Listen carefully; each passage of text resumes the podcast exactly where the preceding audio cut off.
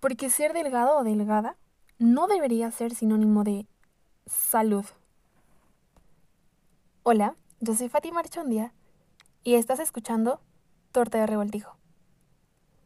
Y el día de hoy vengo a recordarte que las fechas decembrinas, las cenas de Navidad, las comidas de Año Nuevo y las cenas no deberían ser sinónimo de preocuparme por mi apariencia física, por el qué dirán de mi cuerpo. Estoy aquí para recordarte que en estas fechas debes recordarte comer sin culpa. sí, es normal que tu cuerpo se inflame. Es decir, no se come todos los días una cena de pavo con ensalada de manzana y espagueti, por lo que nuestro cuerpo no está acostumbrado a comer todo eso. Entonces es totalmente normal inflamarse después de la cena y al día siguiente amanecer un poco hinchada o hinchado. También es importante recordar que contar calorías no sirve de nada. ¿Por qué? Porque 100 calorías de una fruta no son las mismas a 100 calorías de un pollo. 100 calorías de un chocolate no son las mismas a 100 calorías de papas fritas. Entonces, no te presiones, come sin culpa y disfruta de la comida. Cuando se disfruta, créeme que te sientes en otro mundo. Segundo, no te obsesiones. Recuerda que no eres la misma persona de hace un año y sería imposible que lo fuéramos, porque somos seres cambiantes e impermanentes. Entonces, la evolución es parte de nuestro proceso y compararnos con la persona que éramos hace un año es totalmente absurdo. En cambio, si nos obsesionamos por quién éramos hace un año y que nos veíamos más bonitas o tal vez estoy mejorando, también se puede, nos lleva a un estado de estrés porque estamos teniendo expectativas y obviamente como no se están logrando como queremos, nos estresamos. Y cuando nos estresamos, nuestro cuerpo obviamente no va a responder de la misma manera.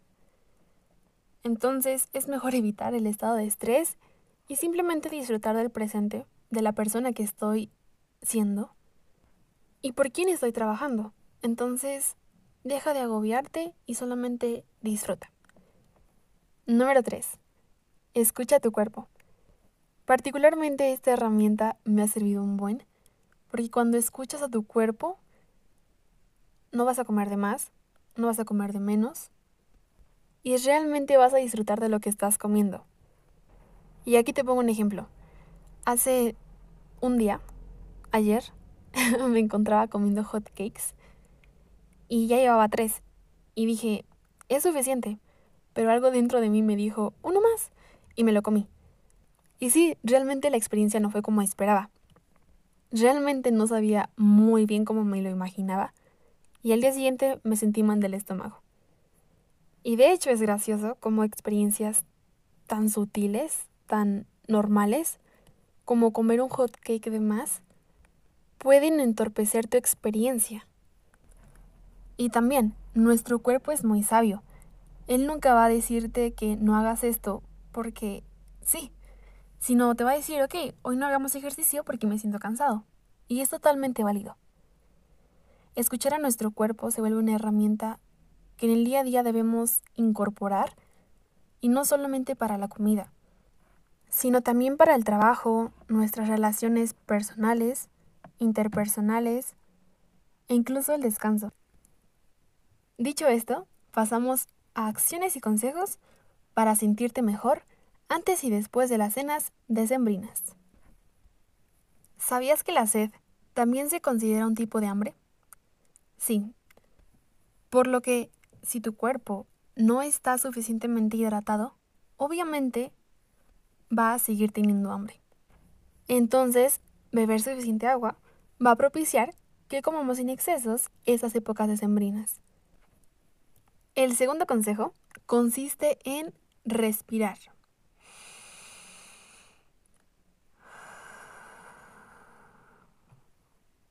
Sí, como dato curioso, antes de grabar el podcast, siempre, siempre, respiro tres minutos y me pongo en pose de mujer maravilla para fortalecer mi confianza y que las ideas salgan más fluidas y no tener que grabar 10 veces el podcast.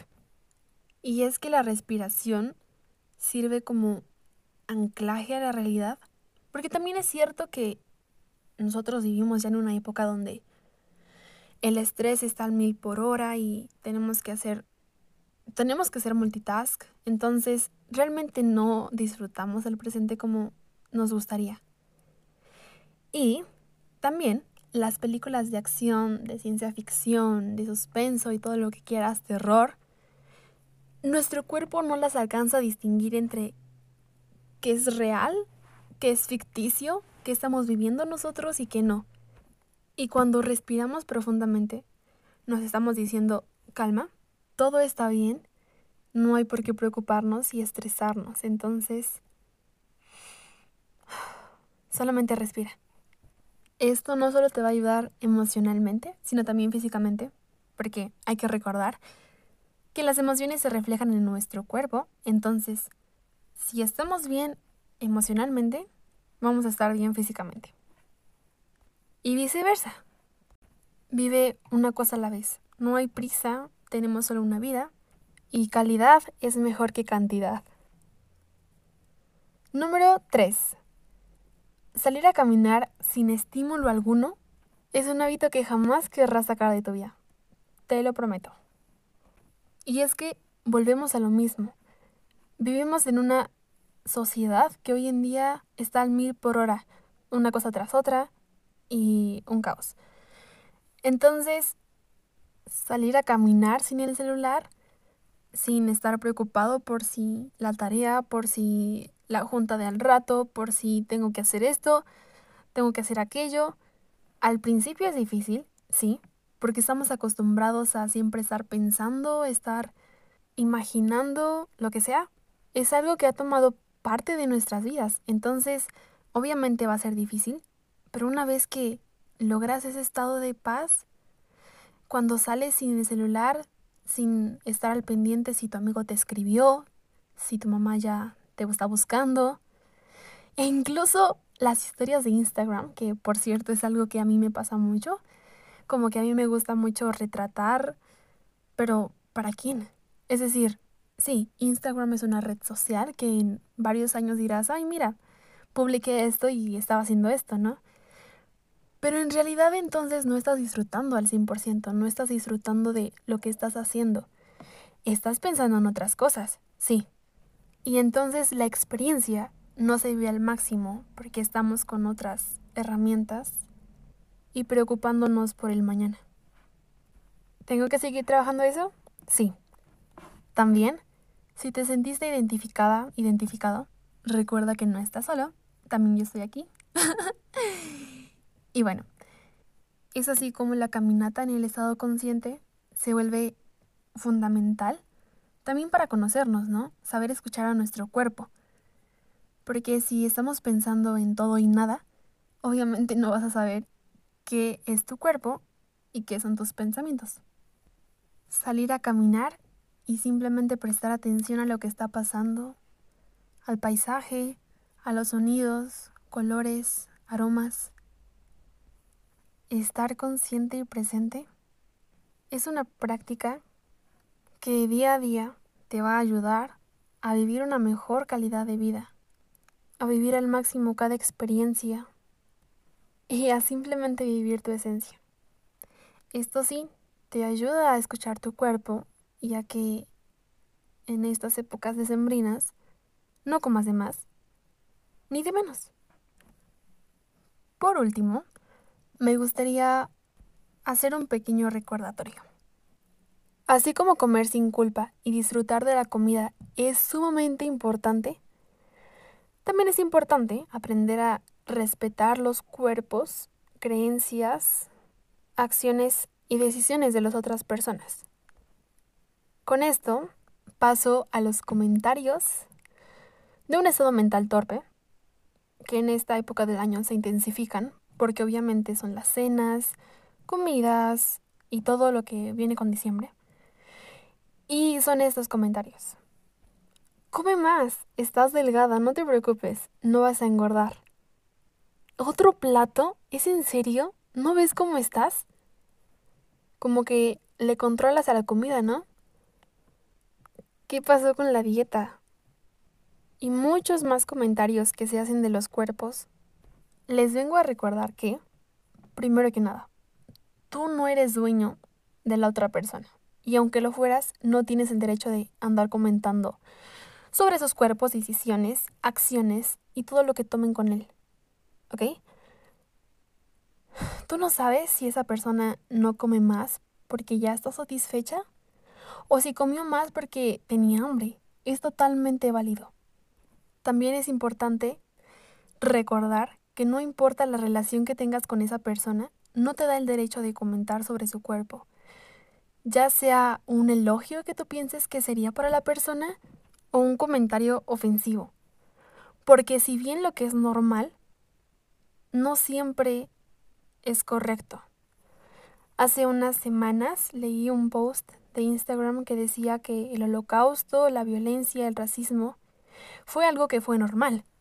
Es decir, todas las personas sabían que existía el holocausto, la violencia, el racismo, y aún así no se hacía nada al respecto porque precisamente era algo normal. Sin embargo, lo normal no significa que sea lo correcto. Probablemente para nosotros sea muy común criticar las acciones, las creencias, los cuerpos de otras personas. Sin embargo, no es lo correcto. Segundo, tú no sabes cómo le puede afectar un simple comentario a la persona. Puede que se lo tome personal, puede que le valga, puede que lo tome como broma, pero tú nunca sabes cómo va a reaccionar esa persona. Depende mucho de su estado mental, depende mucho de su estado emocional y simplemente no es correcto comentar de cuerpos ajenos. A experiencia propia, un comentario tan a menudo es como una afirmación. Es decir, si te lo repiten día a día a día, quieras o no si te afecta. Es decir, si te repiten que estás gorda, aunque no lo estés, una y otra vez, con el tiempo te lo vas a creer y más si no tienes una buena relación contigo misma. Es decir, si tu estado de amor propio, tu autoestima, no está muy bien trabajada o no está trabajada. Entonces, por favor, ¿no sabes cómo le puede afectar un simple comentario a una persona? Y no sabes qué es lo que ha vivido. Entonces simplemente respétala.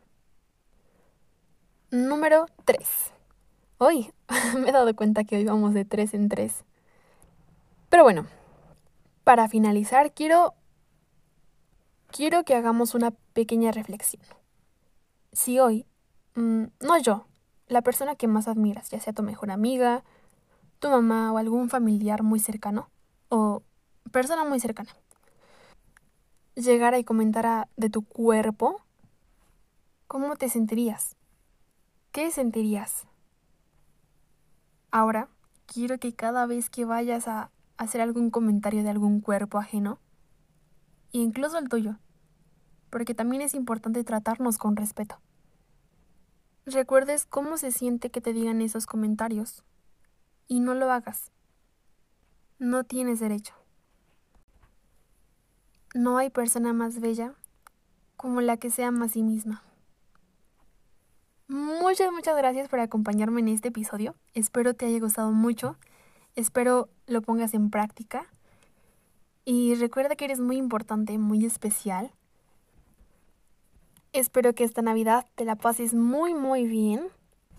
Si te gustó, no olvides seguirnos en Instagram como Torta de Revoltijo. Y nos vemos en el próximo episodio con cosas muy grandes.